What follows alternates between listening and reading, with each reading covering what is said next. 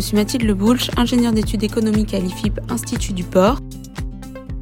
Sécheresse, récolte de blé, tension géopolitique, l'été n'a pas été de tout repos pour la conjoncture du marché des matières premières. Durant la trêve estivale, les cours du blé et du colza, grâce à l'arrivée des nouvelles récoltes, se sont légèrement détendus, contrairement à ceux du maïs et du tournesol. L'élément décisif de ces deux derniers mois reste l'accord trouvé entre l'Ukraine et la Russie pour permettre l'export des céréales ukrainiennes par la mer Noire.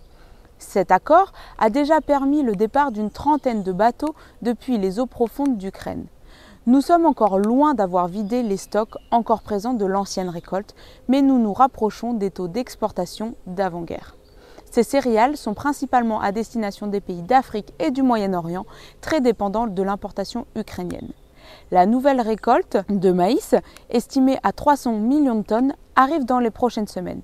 Il faudra trouver des solutions de stockage où une partie de la matière devra rester sur pied. Qu'en est-il maintenant des marchés internationaux?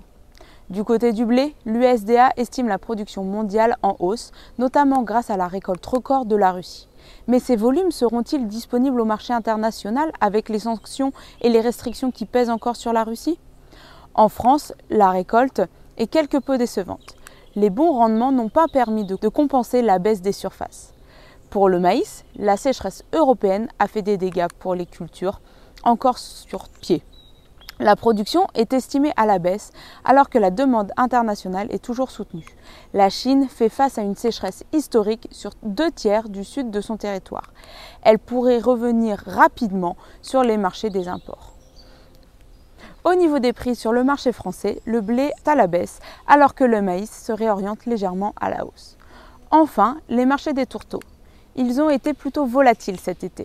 La récolte de colza a été bonne en Europe et les pronostics pour le canola canadien sont rassurants. Par contre, le tournesol, comme le maïs, a souffert de la sécheresse estivale. En soja, les cours des tourteaux sont restés hauts, diminuant l'intérêt pour cette matière.